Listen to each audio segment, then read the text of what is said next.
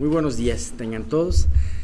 Hoy empezamos Salmo Nuevo, este, y, bueno, pues vamos a empezar con una oración que Dios guíe toda la, toda la reunión, ¿no?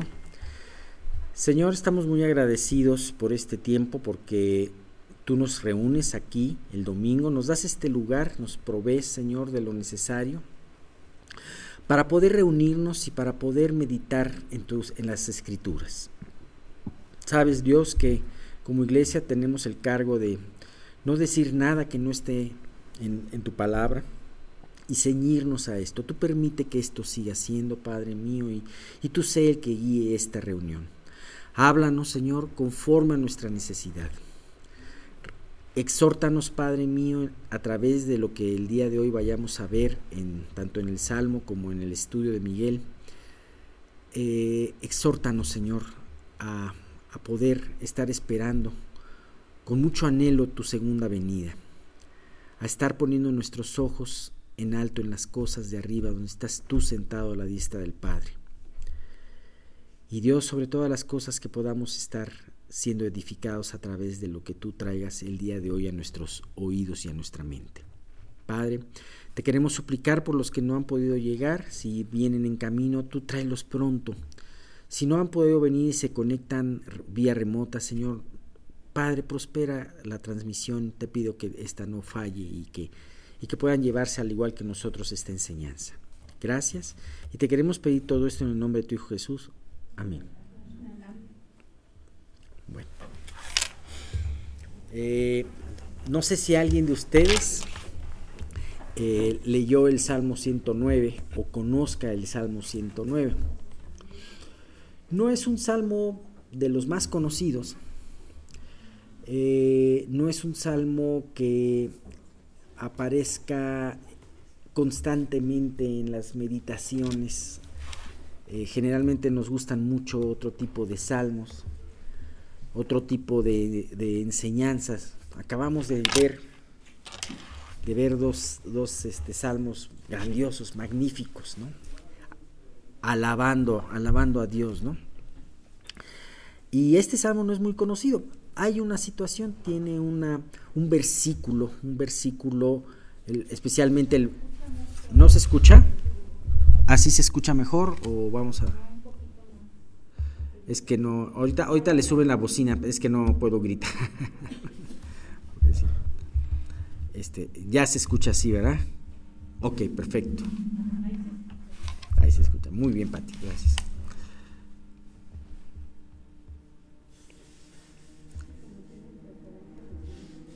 Ok, sí, perfecto, perfecto, muchas gracias. Bueno, como les estaba diciendo, es un salmo que en el versículo 8 nos habla de Judas Iscariote, ¿no? Por ejemplo, y, y bueno, pues tiene cosas muy interesantes.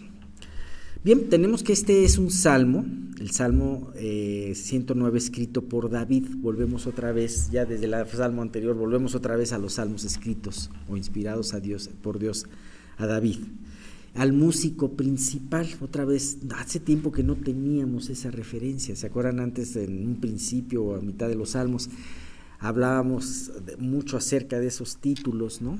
Creo que eh, en esta última parte, en estos últimos libros de los salmos no han aparecido tanto, ¿no? Y forma parte de los llamados salmos imprecatorios. Ajá. Estos salmos imprecatorios ya los hemos visto en, otros lugares, en otros momentos. Eh, un salmo imprecatorio, por ejemplo, puede ser el salmo número 5, el 6, el 35, el 69, este mismo salmo, el 109. En un futuro vamos a ver un salmo, el salmo 137.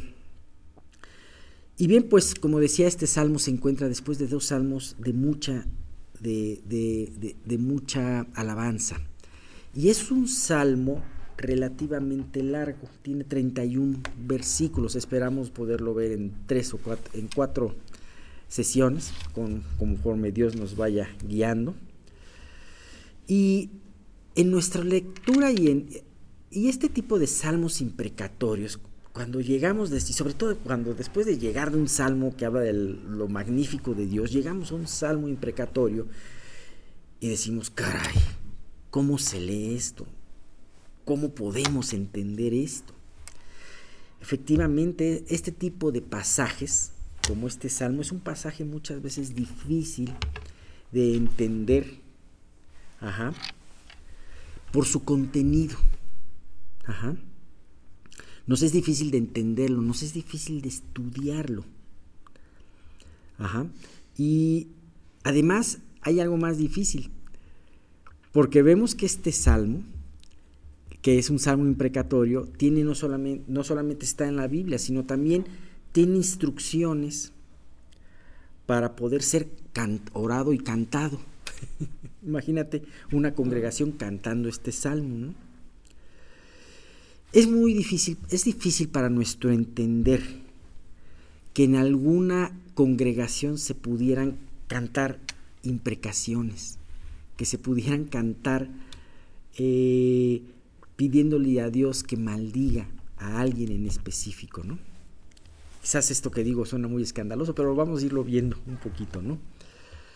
Primeramente, eh, y es que generalmente siempre relacionamos nuestros cantos, nuestros himnos con himnos de alabanza, ¿no? Los dos himnos que acabamos de pasar, lluvias de gracia, danos, Señor, ¿no?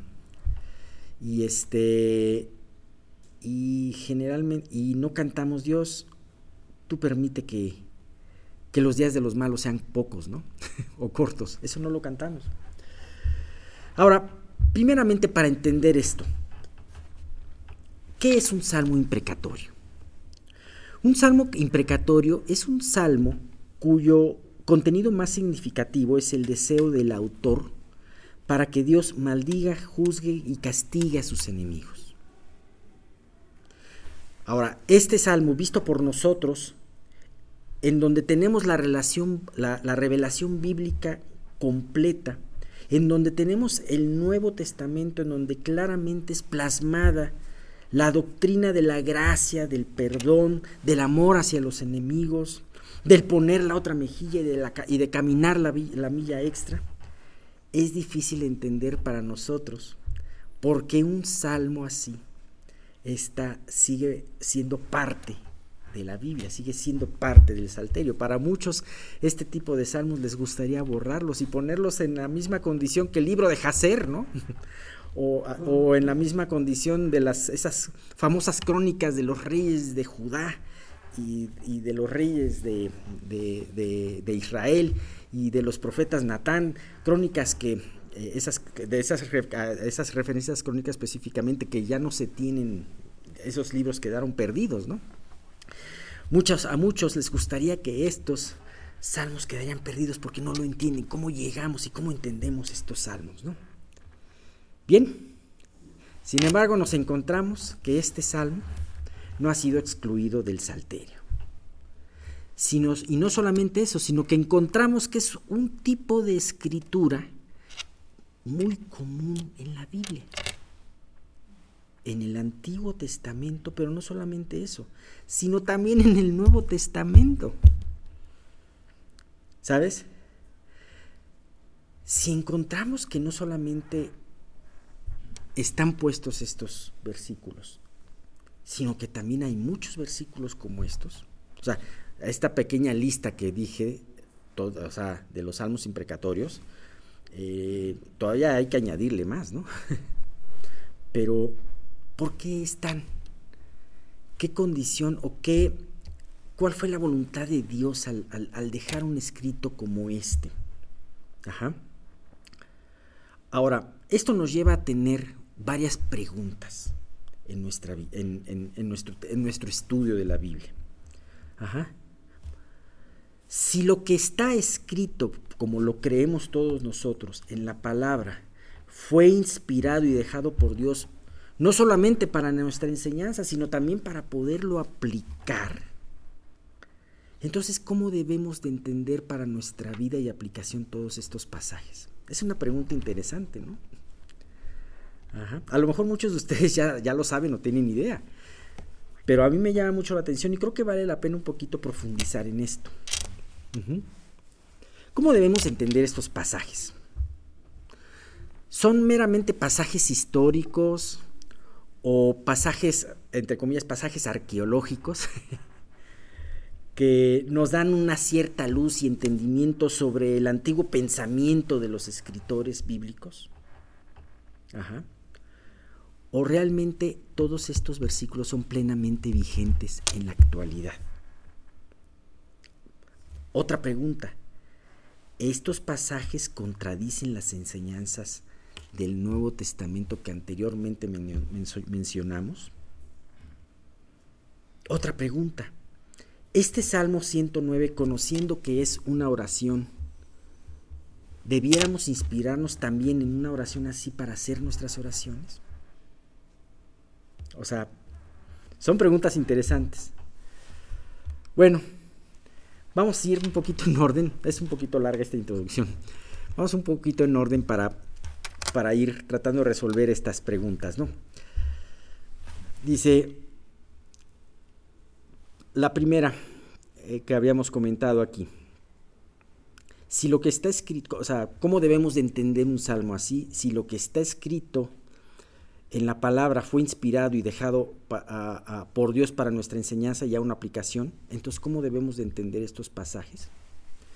Bueno, efectivamente, el Salmo 109, como toda la escritura, está dejado ahí para que aprendamos de él y apliquemos sus enseñanzas. Hay dos versículos muy importantes que corroboran esto, Romanos 14, 4 porque las cosas que se escribieron antes, para nuestra enseñanza se escribieron, a fin de que por la paciencia y la consolación de las escrituras tengamos esperanza.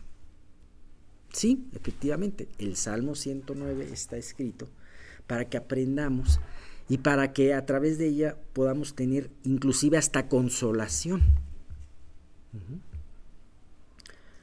Y segunda Timoteo 3 del 16 al 17, ustedes ya conocen muy bien esta parte, dice, toda la escritura es inspirada por Dios, toda la escritura es inspirada por Dios y es útil para enseñar, enseñar, fíjate, para redarguir, para corregir, para instruir en justicia, a fin de que el hombre de Dios sea perfecto, enteramente preparado para toda buena obra.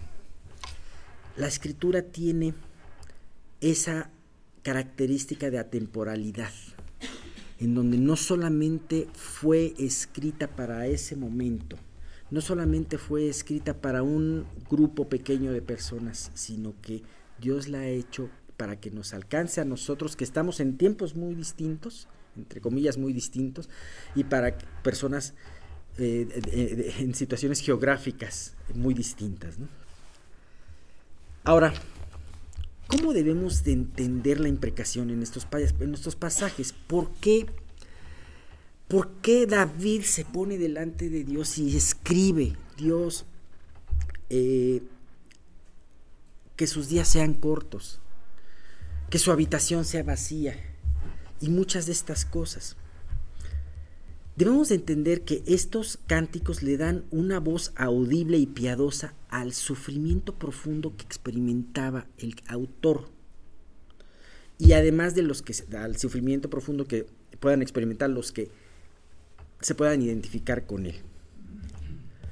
Su lamento, porque hay que entender que esto tiene como origen un lamento. La primera parte de estos salmos, del versículo 1 al 5, es un lamento. Este lamento a través de esto forma, toma un buen cauce. ¿Y a qué me refiero con un buen cauce? No es una queja ni una murmuración en contra de Dios, sino más bien es un, una queja, por así decirlo, una lamentación puesta delante de Dios para que Dios responda. Ajá. Y no solamente para orar, sino como para, dice el título, cantar a Dios, ¿no? Hay una cita de un, teólogo que hablaba de los salmos de imprecación, este, que me gustó mucho. Y, y la tomé tal, la tomé textual, dice, los salmos imprecatorios ayudan a moldear el dolor y la indignación que experimenta el pueblo de Dios en un mundo que ha sido corrompido por el pecado. ¡Wow! Muy fácil entenderlo están puestos ahí para ti como creyente ayudar a poner estos lamentos delante de Dios, porque no somos insensibles a lo que está pasando alrededor en el mundo. Este es un punto. David no era insensible. Ahora tú podrás decir, suenan muy vengativos estos salmos. Te, voy a hacer una pregunta, ¿David era vengativo? Creo que si alguien aprendió acerca de la venganza, si alguien aprendió acerca de perdonar y no vengarse fue David. Tú puedes verlo en su vida, ¿no? Y dice, segundo, tercera pregunta, ¿no? Estos pasajes, bueno, estos pasajes siguen siendo vigentes en la actualidad. O sea, este, porque hay muchas personas que dicen, bueno, es que esa era parte de la cultura y es en el Antiguo Testamento y en fin, bla, bla, bla, así que pues tómalo nada más como una referencia, ¿no? Pero realmente es así o realmente siguen siendo vigentes. Dice, bueno, una pregunta. En el mundo que hoy nos rodea, ¿siguen siendo vigentes el pecado, la maldad y el sufrimiento? ¿Qué me respondes? Sí. Entonces, desde luego estos salmos, si son vigentes ellos, desde luego sí siguen siendo vigentes estos salmos. Ajá. Y el pueblo de Dios puede aprender del estudio de estos pasajes, como lo decía, para encauzar su oración y queja adecuadamente delante de un Dios compasivo y misericordioso. Fíjate, es impresionante. Tú puedes llegar con Dios y decirle, Dios, el mundo está terrible. Juzga, juzga juzga el sistema de este mundo, juzga. Tú puedes decirlo con toda liberalidad, con toda, mejor dicho, con toda libertad. Pero vas a encontrar a un Dios misericordioso y compasivo. Y vas a encontrarte con que Dios escucha y responde la oración. Es lo impresionante.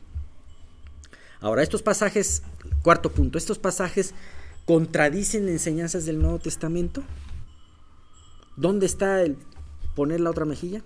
¿Dónde está el amor hacia los enemigos? ¿Los contradicen? No, no los contradicen. Es más, es interesante porque podemos encontrar, como lo decíamos al principio, eh, en el Nuevo Testamento varias imprecaciones, como por ejemplo la de Pablo en contra de los que anuncian otro evangelio. Aquel que tenga otro evangelio sea anatema. Y lo dice claramente sea excluido de la congregación de Dios, sea contrario a Dios, con todo lo que eso implica. Los mártires del Apocalipsis que aparecen en, el, en Apocalipsis 6.10, que no le piden a Dios hasta cuándo vas a vengar nuestra sangre, oh Dios, hasta cuándo vas a vengar en este mundo, en la maldad, lo que hicieron a nosotros. ¿Y qué les dijeron? No, cállense, no, no, están mal. No, les dijeron, tranquilo, no ha llegado el tiempo, y este, y este, o sea, les dieron, los, los consolaron, ¿no? Y vimos vemos al mismo Jesús levantando ayes sobre las ciudades impenitentes, aquellas ciudades de Galilea en las que empezó él a hacer su ministerio. Corazín, Bethsaida, Capernaum, y aún comparó su final con, con Tiro, Sidón y Sodoma. Lo podemos ver en Mateo 11, 21 y 23. Dice, ay de ti Corazín, ay de ti Betsaida, porque si en Tiro y Sidón se hubieran hecho los milagros que han sido hechos en vosotras, tiempo ha que se hubieran arrepentido en silicio y en ceniza. Y en Mateo 11, 23 dice, y tú Capernaum, que eres levantada hacia el cielo, hasta el serás abatida, porque si en Sodoma se hubieran hecho los milagros que han sido hechos en ti, habrías permanecido hasta el día de hoy. Bien, pues ya hemos entendido varias cosas y ahora viene la pregunta más difícil. Y es una pregunta que de alguna manera en parte ya ha sido contestado por lo que hemos visto anteriormente. ¿Podemos y debemos hacer oraciones imprecatorias? La respuesta es sí. Si es, y vamos a hacer referencia a lo, que hemos a lo que hemos estado viendo ahorita un poquito el resumen. Si estas oraciones, o sea, hablando del Salmo 109, están puestas para enseñarlas y aplicarlas, además están referidas y aplicadas en el Nuevo Testamento. Pedro tomó, no, Pedro tomó el pasaje 8 de este salmo para referirlo a Judas. Entonces están referidas en el Nuevo Testamento y aún nuestro Señor Jesucristo las hizo. Además de dar cauce a una oración sincera de lamento, ¿por qué pensar que hoy en día son incorrectas o que estamos impedidos para hacerlas? Yo sé que es una situación difícil. Yo sé que a veces el escuchar esto puede ser para nuestro entendimiento difícil de alcanzar, por lo que hemos aprendido de, de la misericordia, del amor, del perdón. Pero hay esta parte de la palabra y no podemos negar que está puesta ahí en la Biblia y que nos habla de poder tener una oración en la cual podemos realmente tomar de ella para hacer frente en esta batalla espiritual. Estas oraciones en el pueblo de Dios no solo son permitidas, sino a veces son necesarias. Vivimos en medio de un mundo perverso y que no solamente aborrece a nuestro Salvador, sino también aborrece a la iglesia de nuestro Salvador y la persigue y la masacra. A la luz de todo esto, podemos afirmar entonces que el creyente actual tiene en estos salmos un verdadero tesoro que le puede enseñar a moldear su lamento y a expresarlo delante de Dios de una manera respetuosa. Y además hay otra cosa. ¿Quién anhela la venida del Señor? Yo creo que todos aquí levantarían su mano. Si tú anhelas la venida del Señor, desde luego vas a anhelar en tu corazón que también sea juzgada y destruida toda maldad en la tierra y sea instaurado su reino justo, ¿no? Así que podemos ver cómo sigue siendo vigente y válido y podemos ver que a través de esto, eh, estos puntos, para tomar en cuenta, podemos estudiar con mucho interés este salmo que viene, porque van a venir otros peores. Este salmo se queda corto a lo que es el salmo 137. ¿Cómo explicamos el salmo 137 en donde dice, bienaventurados los que estrellen a tus hijos en la roca, ¿no? Las piedras, ¿no? ¿Cómo lo podemos entender? Bueno, vamos paso por paso, ¿no? Entonces, este, y hay algo muy importante que también tenemos que decir. El juicio de Dios, la justicia de Dios nunca se va a oponer a la misericordia de Dios y eso lo hemos comentado muchas veces y nos lo comenta la palabra de Dios desde los inicios, desde el Éxodo, en donde dice Éxodo 34, 6, 7, cuando Moisés estaba en el Sinaí y pasa Dios, pasa la gloria de Dios y entonces Dios proclama su nombre y pasando Jehová por delante de él, proclamó Jehová, Jehová, fuerte, misericordioso y piadoso. Tardo para la ira y grande en misericordia y verdad. Aquí habla primero y pone de la misericordia. Que guarda la misericordia a millares, sigue hablando de la misericordia. Que perdona la iniquidad, la rebelión y el pecado. Habla del perdón ahora. Sin embargo, aquí, a, muchos les gustaría cortar esta parte. Dice, y que de ningún modo tendrá por inocente al malvado, fíjate. Hemos hablado que una misericordia sin verdad lleva a la corrupción y una verdad sin misericordia lleva a un juicio muy duro, a la crueldad. Y dice que visita, además no solamente dice eso, que visita la iniquidad de los padres sobre los hijos y sobre los hijos de los hijos hasta la tercera y cuarta generación. Estamos en el Antiguo Testamento, en donde se nos habla de misericordia y se nos pone muchas partes de este pasaje hablando de la misericordia, pero también nos habla de que Dios no tendrá por inocente al malvado. Así que es importante que podemos orar de esta manera. Ahora tenemos que recordar algo importante y puntos para tener en cuenta en, en poder entender estos pasajes y poder orar de esta manera tenemos que entender que estas oraciones imprecatorias nunca deben de estar basadas en ningún pecado de odio o amargura que tú tengas, ni falta de perdón. Tampoco se deben confundir con ninguna petición egoísta de venganza porque se nos haya tratado mal en algún lugar. Y tampoco debe de consistir en ningún deseo de maldición a nuestros enemigos personales. Debemos llamar a nuestros enemigos, sí, Y hay un ejemplo muy claro cuando Jesús quiere pasar por Samaria, de Galilea a Samaria, a, una aldea de Samaria, por rumbo a Jerusalén, manda unos mensajeros y estos son rechazados. ¿Por qué? Porque tenían cara de ir a Jerusalén y ellos no querían saber nada con los judíos. Y entonces regresan muy indignados y les cuentan estos. Y entonces, esto está en Lucas 29, 54, 55. Viendo esto sus discípulos, Jacobo y Juan, dijeron, Señor, fíjate, ¿quieres que mandemos que descienda fuego del cielo como lo hizo Elías y los consuma? Ellos estaban empezando a acostumbrar a los milagros, ¿no? dicen, ¿por qué no usamos? Me ofendió, ¿por qué no pedimos que baje, baje, baje fuego, ¿no? No, eso no es, no, no vas a utilizar el poder y la justicia de Dios para eh, satisfacer o saciar tu propia venganza o tu falta de perdón o todo eso, ¿no?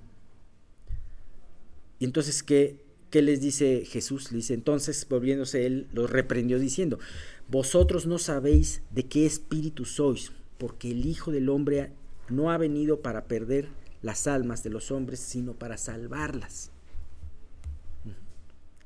y se fueron a otra aldea. O sea, no hubo tal fuego. Así que, en conclusión de toda esta introducción, podemos orar para que Dios juzgue el sistema diabólico de este mundo. Sí, podemos orar por eso. Para que ponga en llamas todas sus instituciones y filosofías que se levantan en contra de su conocimiento. Sí, también podemos. Pero también a la vez si queremos y amamos al Señor, vamos a anhelar que de todos estos lugares puedan ser rescatados aquellos tizones encendidos que puedan salir de estos desastres. Acuérdense, misericordia y verdad, misericordia y juicio.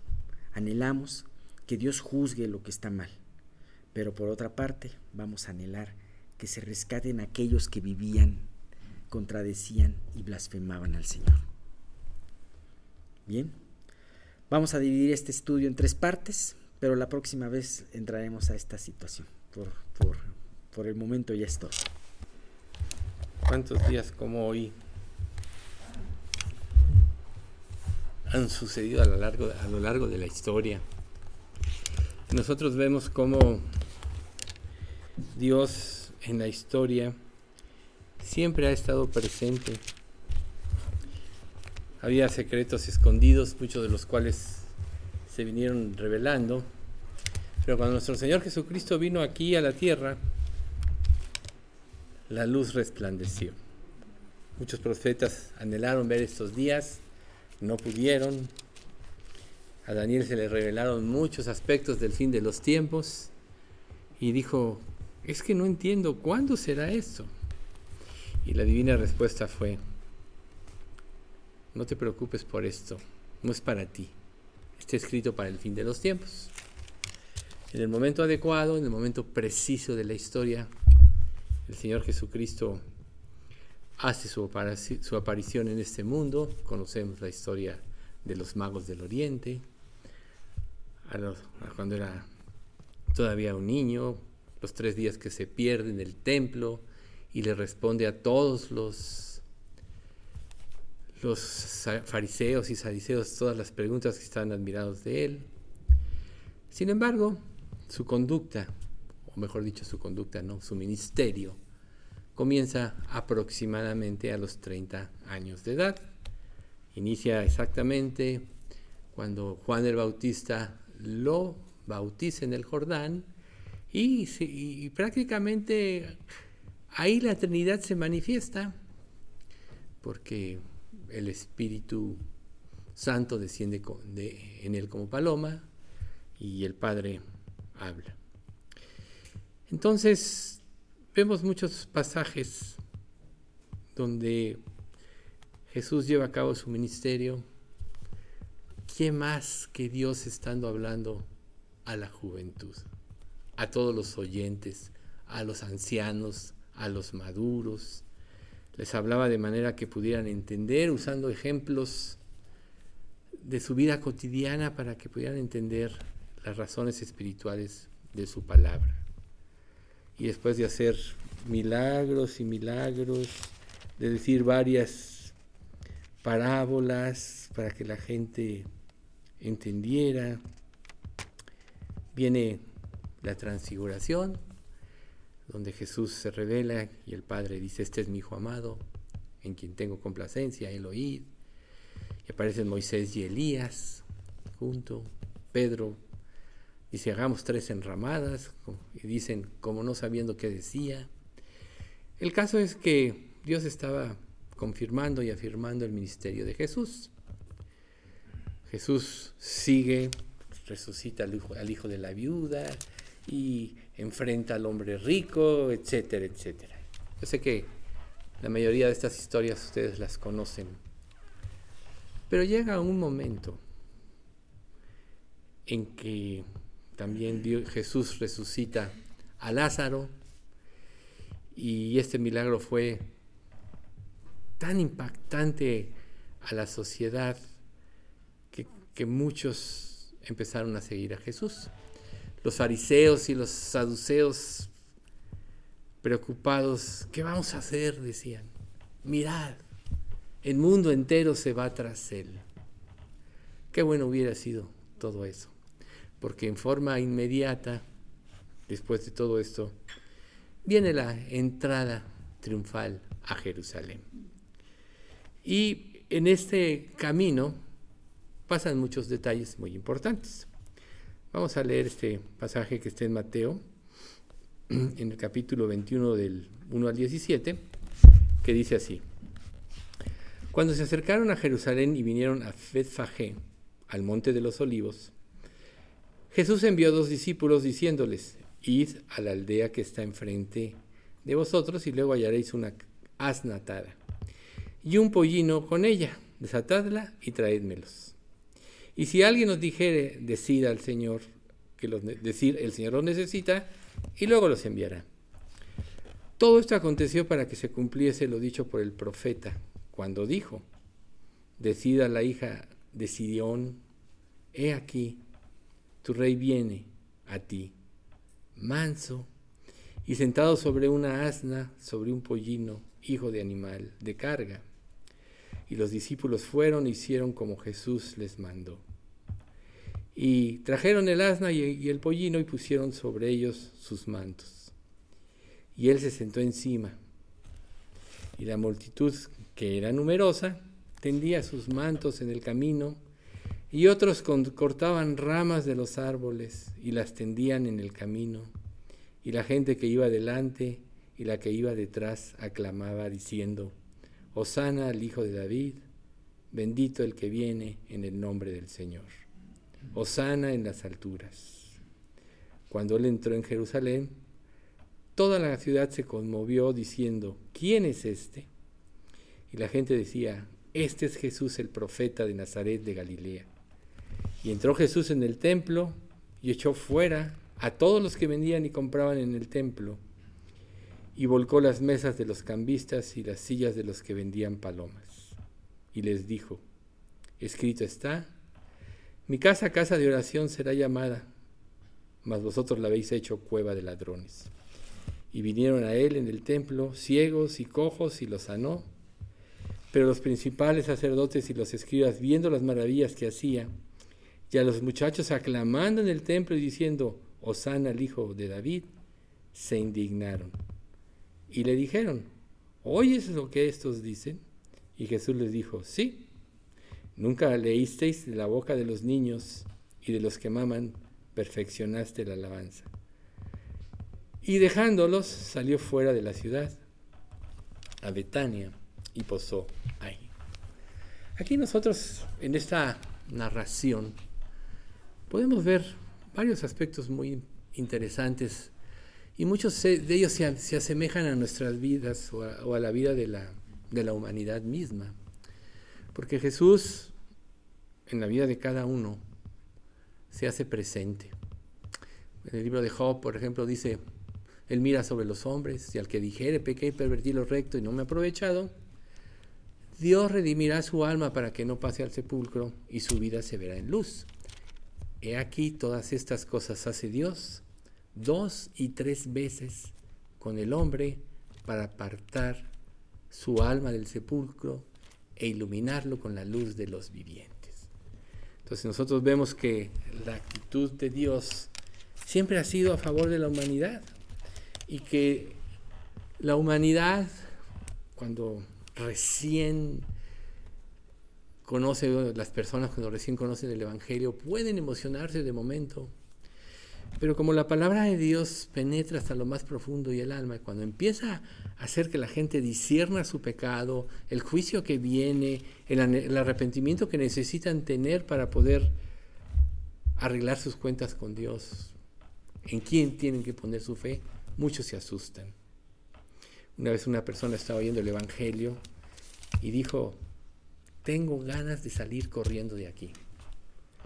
Porque seguramente su corazón no estaba preparado y seguramente todavía no está, solo Dios sabe con esta persona. Pero, ¿cuál es la actitud que nosotros tomamos? Nosotros vemos aquí que después de que Jesús claramente manifestó su postura como hijo de Dios, a tal grado que los que lo frenaban decirle, si no me quieren creer a mí, créanme por las obras. Y también les dijo, la ley dice que cuando hay dos testigos, o sea, testigo soy yo que les digo la verdad y las obras que el Padre me ha hecho, me ha, permitido que haga. Pero la gente no podía creer, porque su corazón estaba endurecido. El creer de aquí, donde la multitud lo alaba, los niños lo alaban, prácticamente era un reconocimiento de Jesús como Mesías. Por eso el título de este pasaje se llama la entrada triunfal en Jerusalén. Pero, ¿qué pasa? ¿O qué pasó con esa, con esa, con esa multitud que más adelante lo negó? Que más adelante, cuando estaba siendo juzgado ante Pilato, inducidos por los fariseos, por los saduceos, etcétera, Probablemente había demonios mezclados entre ellos, diciendo voces, crucifícale, crucifícale. Lo negó. Nosotros en nuestra vida podemos tener varias etapas de esta manera. Pero recuerden que la escritura es clara cuando dice, todo el que persevere hasta el fin será salvo. Cuando yo inicialmente empecé a estudiar las escrituras, decía, me preguntaba, ¿Cómo puede ser si la palabra te dice que si crees serás salvo? Y después dice, ¿cómo si perseveras hasta el fin? ¿Qué acaso la salvación de Dios está condicionada? No, no está condicionada. La salvación, una vez que se da, es para siempre. Recuerden que Jesús dijo, mis ovejas oyen mi voz y yo las conozco y, y me siguen y yo les doy vida eterna y no perecerán jamás. Mi Padre que me las dio es mayor que todos y nadie las puede arrebatar de la mano de mi Padre. Entonces, la salvación no se pierde. Pero entonces, ¿de qué tipo de personas habla cuando dice el, y el que no persevere? Bien, aquí encontramos a personas de este tipo. Muchos ante la grandeza de los milagros fueron impactados Quizá dispusieron su corazón en ese momento, pero no querían un cambio de esencia. Escenas como estas han pasado algunas veces. Uno de los ejemplos más claros del Antiguo Testamento es cuando Dios, después de diez poderosas plagas, saca a Israel de Egipto. ¿Qué dice la Escritura? Que cuando muchos de ellos salieron, inmediatamente se quejaron en la epístola de Judas dice, dice,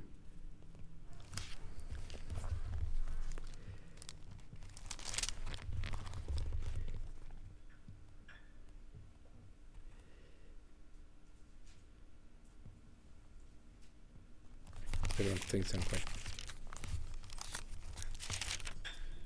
Así, más quiero recordaros, ya, ya que una vez lo habéis sabido, que el Señor habiendo salvado al pueblo, sacándolo de Egipto, después destruyó a los que no creyeron. Y a los ángeles que no guardaron su dignidad, sino que abandonaron su propia morada, Dios los ha puesto en oscuridad en prisiones eternas para el juicio del gran día.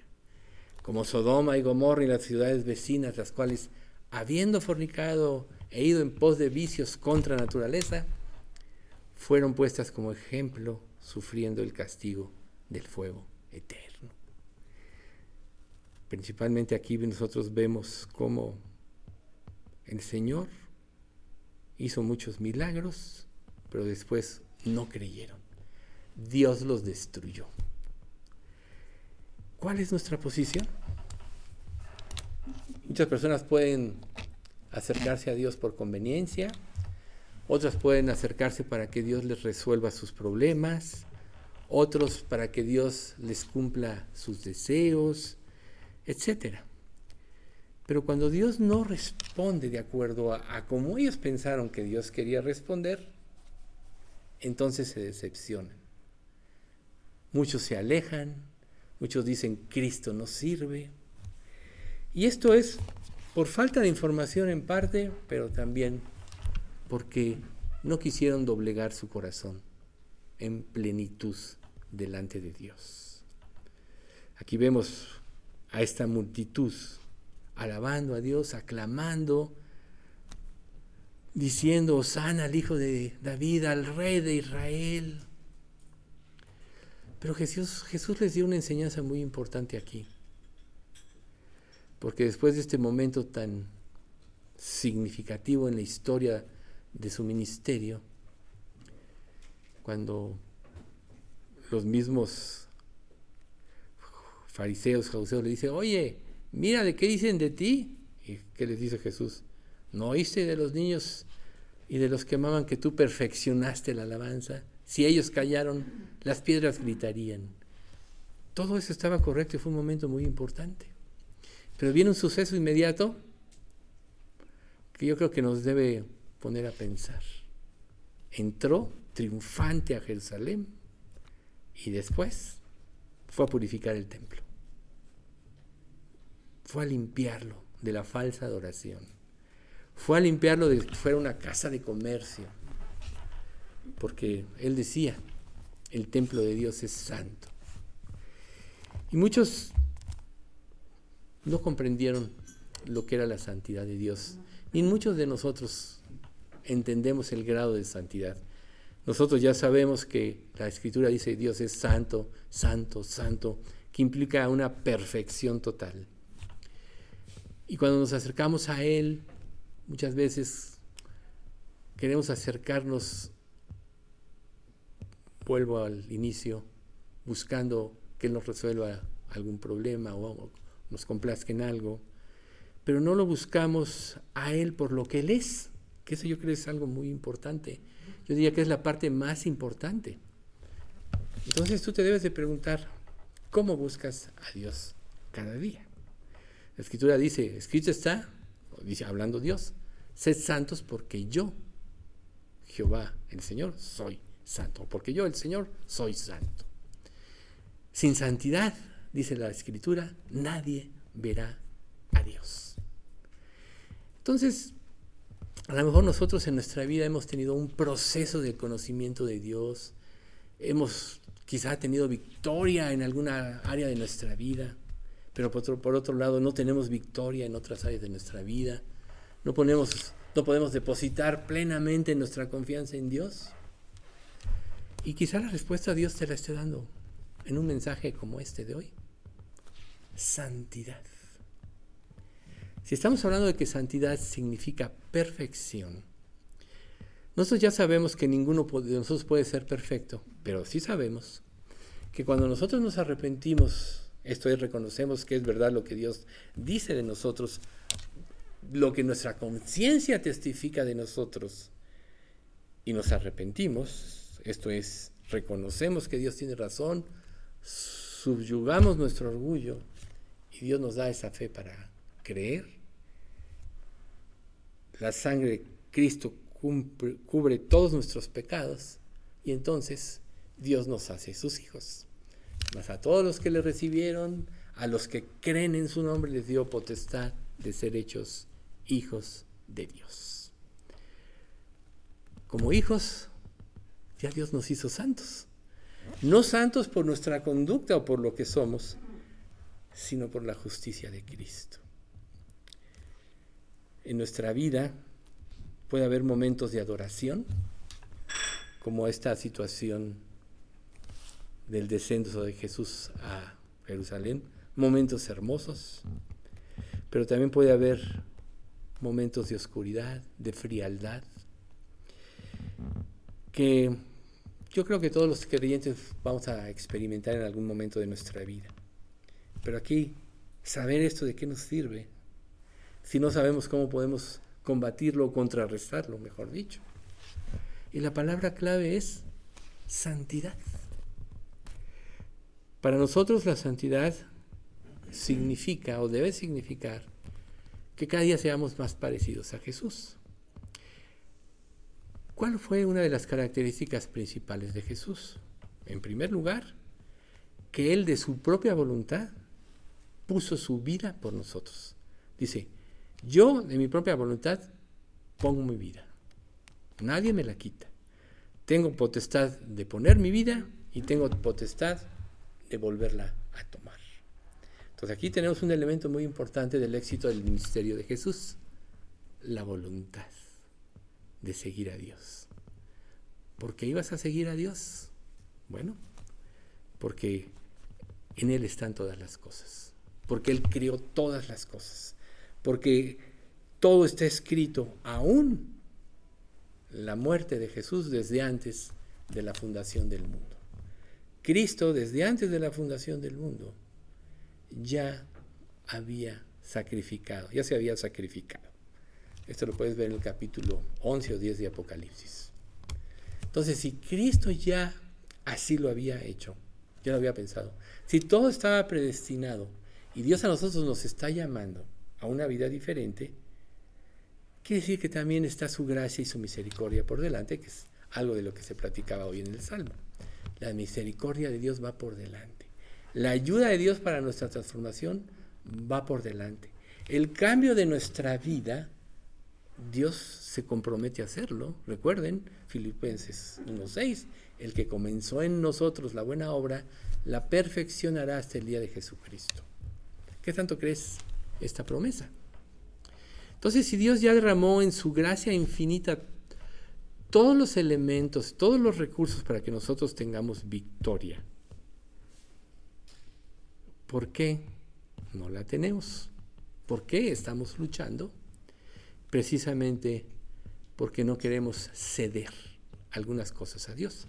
Y eso le pasó a esta multitud, porque esta multitud que lo aclama y lo alaba, a la vuelta de la esquina estaba votando porque fuese crucificado, porque fuese muerto, porque no podían soportar lo que escuchaban.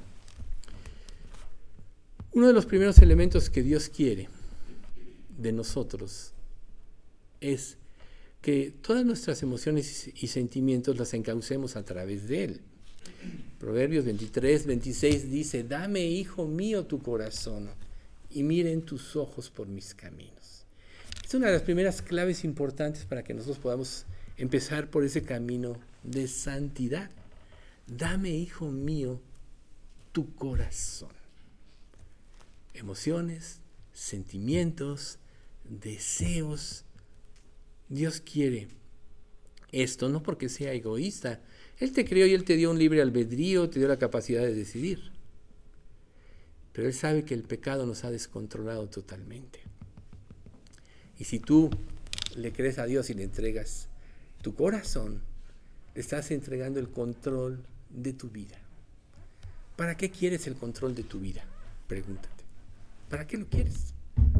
Solo ha sido un desastre. Si alguien fuera perfecto por sí mismo, nunca hubiera sido necesario que viniera el Salvador. Pero la Escritura claramente dice, por cuanto todos pecaron y están destituidos de la gloria de Dios. Por tanto, nadie es perfecto. No hay justo ni aun uno. No hay quien entienda, no hay quien busque a Dios. Todos se desviaron, aún así hicieron inútiles. No hay quien haga lo bueno, no hay ni siquiera uno. Ya que el mal está en nosotros, entonces, es importantísimo que al tomar conciencia de ello, digamos, ¿Para qué quiero yo gobernar mi vida si solo causo desastres? Solo se aumenta mi egoísmo, a los que amo hago sufrir, a los que debo de vindicar los ridiculizo, cosas así que pasan en la vida cotidiana. ¿Necesita Dios tener el control?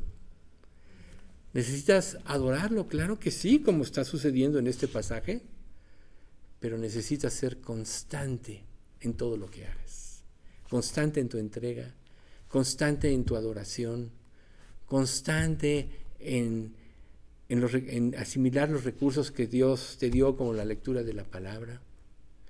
Recuerden que en el libro de Santiago, en el capítulo 1, dice, mas el que mira atentamente en la perfecta ley, la de la libertad, no siendo oidor olvidadizo, sino hacedor de la obra, este será bienaventurado en todo lo que hace. No siendo oidor, sino hacedor. ¿Cuántos de nosotros podemos ser oidores nada más? Que obedecemos o respondemos cuando nos conviene, cuando Dios está de acuerdo a lo que nosotros pensamos, cuando lo que oímos está acorde a nuestros planes, pero cuando nosotros tenemos la capacidad de corregir nuestras vidas, cuando Dios nos muestra que no estamos bien, cuando Dios nos muestra que estamos cerrados, cuando Dios nos muestra que estamos por el camino del egoísmo y de la destrucción. ¿Cuántos podemos corregir eso? ¿Cuántos podemos desarrollar esa capacidad? Bueno, si tú realmente ya arreglaste cuentas con Dios, siempre tendrás al Espíritu Santo que está en ti para que te ayude.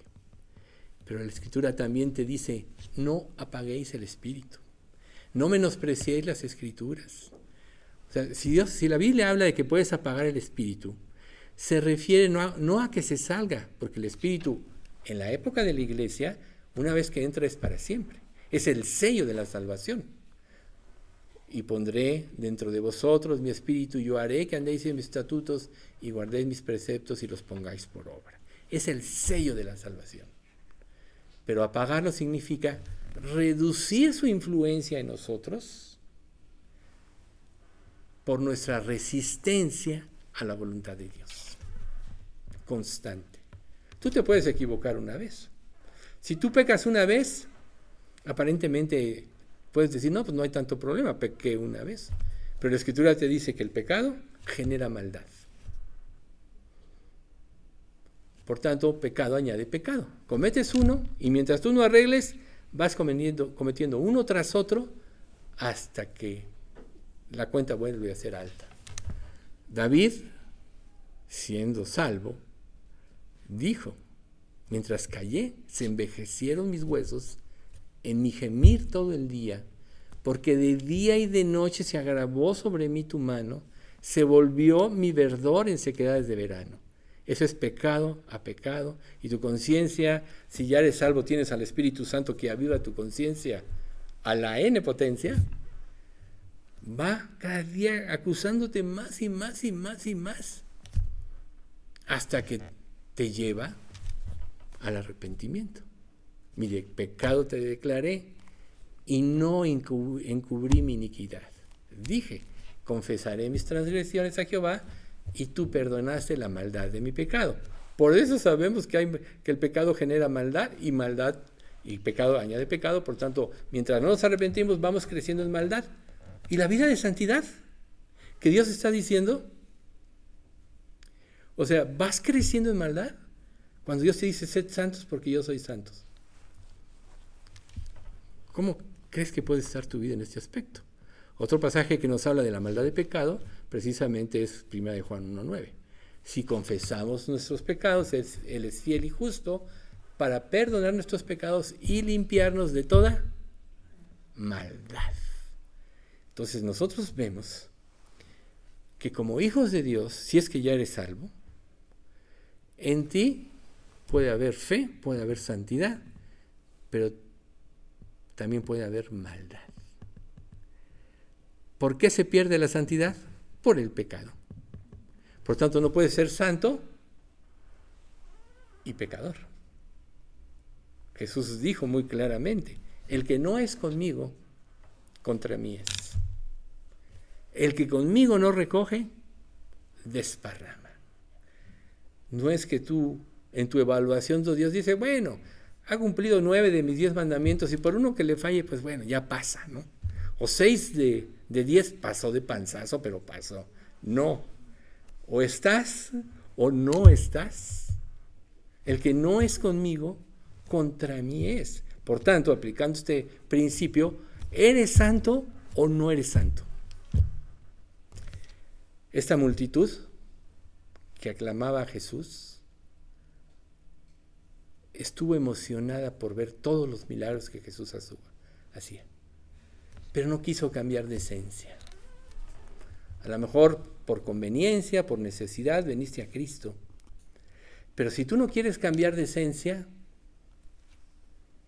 entonces no estás, no vas a poder vivir en santidad. Si tú no quieres cambiar de esencia, más bien considera si eres salvo.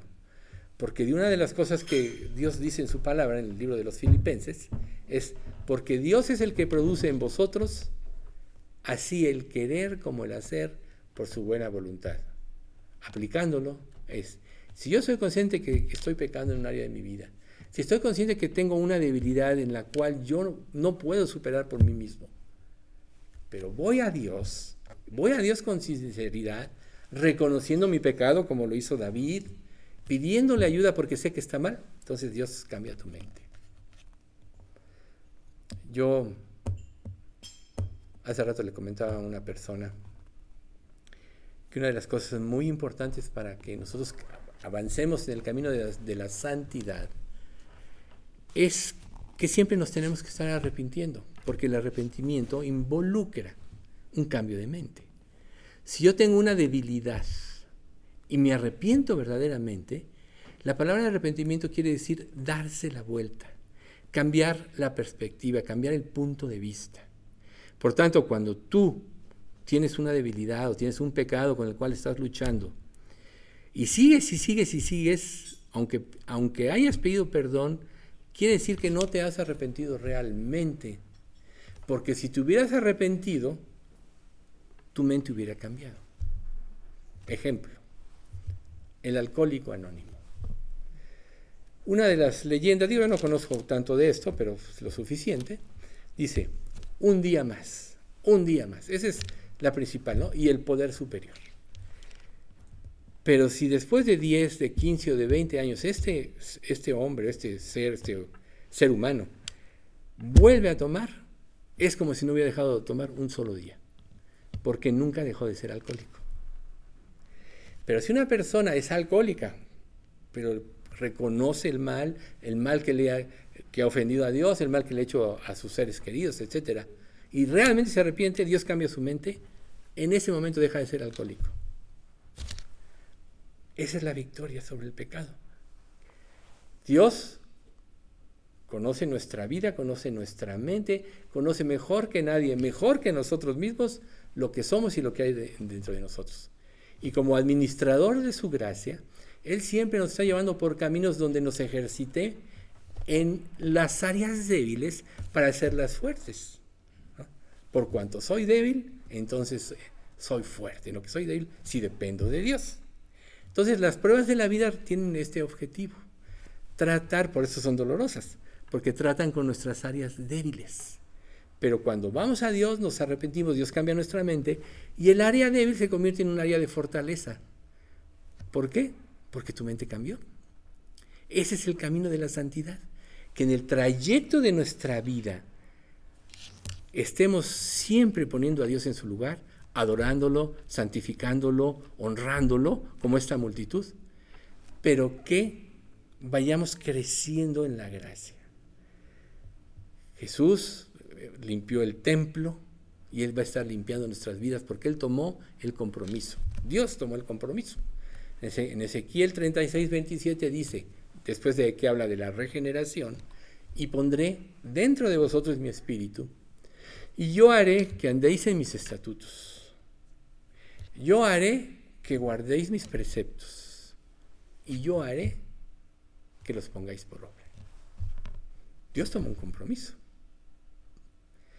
Y poquito antes, en el versículo 22 de este pasaje, dice, hablándole a Israel, no lo hago por vosotros, oh casa de Israel, sino por amor de mi santo nombre. Esa es una de las seguridades que debemos de tener como creyentes. Que Dios jura por sí mismo, porque no puede jurar por alguien más grande, que si tú verdaderamente confías en Dios y vas a Él, tú vas a cambiar. Y entonces, ¿dónde queda el fracaso en la vida de un creyente? ¿Dónde queda? Falta de dependencia, falta de fe, falta de, santidad, falta de querer cambiar. Pero Dios nos ha dejado todos los recursos en su palabra. Él nos da el querer como el hacer. ¿Vamos a experimentar tentaciones? Claro que sí. Pero ¿qué dice Él? Es verdad que al presente ninguna... Ah, no, no es ese. Que dice... Eso. No os ha sobrevenido ninguna tentación que no sea humana. Pero fiel es Dios que no nos dejará ser tentados más allá de lo que podemos soportar, sino que nos dará juntamente con la tentación la salida para que podamos resistir. O sea, Dios tiene ese compromiso. Y la vida de santidad implica una plena confianza en Dios, una obediencia total a Dios. Estamos en un proceso, somos imperfectos, pero la perfección va a ir dándose en grado proporcional a nuestra dependencia de Dios. Por tanto, Pablo, sabiendo todo esto, dice, si de algo me he de gloriar, me voy a gloriar de mis debilidades, para que repose sobre mí el poder de Cristo. No niegues tus debilidades, enfréntalas, porque Dios sabe lo que eres mejor que tú Dios sabe cómo sientes y lo que piensas y conoce tu debilidad. Pero en un verdadero creyente no hay debilidad. Porque Pablo decía que dependía de Dios, que él había aprendido a depender de Dios y cuando era débil, dependía de Dios, entonces era fuerte. Por eso se gloriaba de sus debilidades, porque ahí podía depender de Dios y se manifestaba el poder de Dios. Todos estamos llenos de debilidades. Todos somos imperfectos. Muchos de aquí venimos, platicamos un ratito, pero ¿qué saben los demás de nuestra vida? Si conviviéramos las 24 horas, quizá todos acabaríamos disgustados unos con otros. De ver lo que realmente somos. Digo, obviamente sin ver lo que tú eres, ¿verdad? Entonces, Nadie sabe lo que realmente eres, pero Dios sí. Dios escudriña la mente y el corazón y le va a dar a, cada uno de acuerdo a su obra. Y eso de que escudriña la mente y el corazón es porque quiere ayudarte. No hay nada oculto que no haya de ser manifiesta en su presencia. Antes bien, todas las cosas están desnudas y abiertas ante los ojos de aquel a quien tienes que dar cuenta. Dios no lo vas a engañar aunque aparentemente Dios no se presente en tu vida, Él sabe todo de ti y es omnipresente. Sí está presente, pero a veces calla, porque sabe que en tu corazón no estás dispuesto a escucharlo y prefiere esperar. ¿Cuántas veces Dios no ha manifestado a través de sus profetas esto. En el capítulo 52 de, de Isaías dice,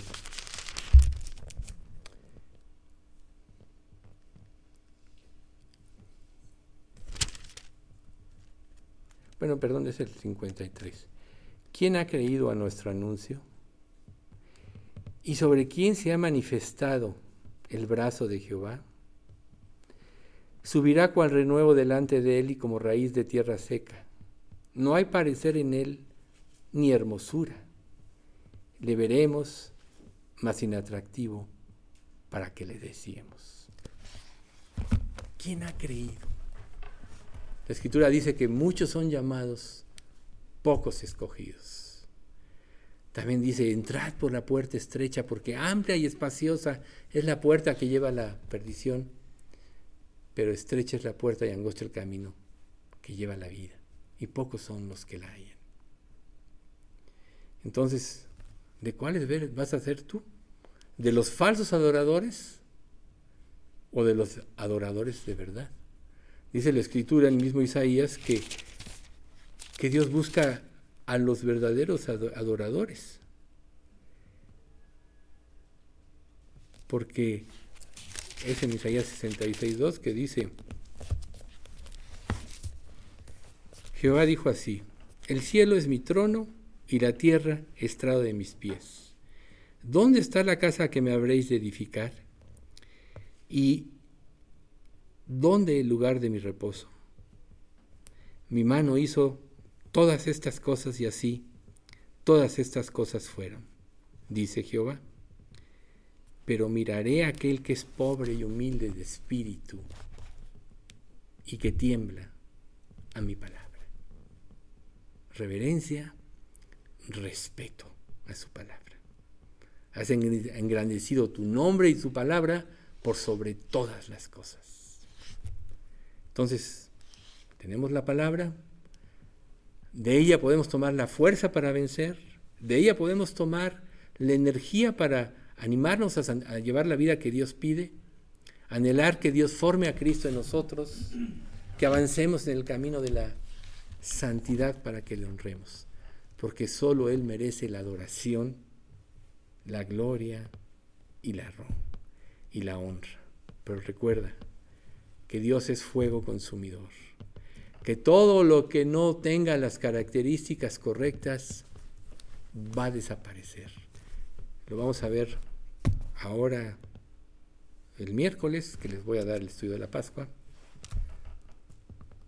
que una de las cosas de las características de Dios es que Él es fuego y consume, es juicio. ¿Cuál es la única manera de escapar del juicio? En que tu vida esté juzgada ya en Cristo. Es la única manera. Entonces, si tú piensas que amas a Dios, si tú piensas que lo adoras, piensa si tus hechos confirman lo que tú estás hablando. Eso es para que tú medites en tu casa en estos días. ¿Qué tan real es que yo adoro a Jesús? ¿Qué tan real es que yo estoy dispuesto a dar mi vida por Él? Recuerden, Pedro, Pedro, Satanás ha pedido para vituperarte, pero yo he rogado porque tu fe no falte. No, no, no, yo no te dejaré. Y ahí vemos a la vuelta, el mismo día, negándolo tres veces. No hables con arrogancia ante Dios sométete a Él. Es mejor tener un espíritu humilde que un espíritu orgulloso que, al cual Dios no vea. Ahí está el publicano y el fariseo. Señor, Señor, digo, lo voy a parafrasear. Yo soy un buen creyente, yo asisto a tus cultos, yo ayudo a los hermanos, yo oro y oro muy bonito, todo esto, ¿no? Pero no soy como este, míralo. Ni se entrega, siempre está luchando con su pecado, Pobrecito, no tiene victoria. ¿A quién va a ver Dios? ¿Qué dice la Escritura? Dios vio primero al publicano. Señor, sé propicio a mi pecador. Era lo único que necesitaba decir. Entonces, medita en esto. Vamos a dar gracias. Padre Santo, cuánto te queremos alabar y bendecir en esta tarde y darte muchas gracias por estar en este tiempo donde tú hace ya más de dos mil años padeciste por nuestro pecado y en esta situación previa a tu crucifixión, Señor, pues tú nos haces ver que hubo falsos y verdaderos adoradores. Pero gracias, Padre, porque al que dispone su corazón, tú no vas a despreciar Así que danos ese corazón contrito y humillado al que tú no desprecies. Bendice, Padre, a nuestra iglesia, santifícala. Concédenos que todos lleguemos a ser salvos aquí, Señor. Y que nadie se envanezca aún en su conocimiento, Señor. Sino que, sino que todos sepamos que si creemos que sabemos algo, todavía no sabemos nada como debemos de saberlo. Nos ponemos en tus manos, Padre, y te queremos pedir especialmente por Héctor, que ahorita está pues ya en su casa, recuperándose. El doctor le dijo que iban a ser como seis semanas para que se recuperara. Pues, Señor, bendícelo y prospera esto. También por Pati López, Padre, te pedimos para que tú la sanes y te glorifiques en tu vida. Por Margarita, Padre, también vuélvele el que pueda venir a los estudios y que ya no tenga estos mareos que tiene.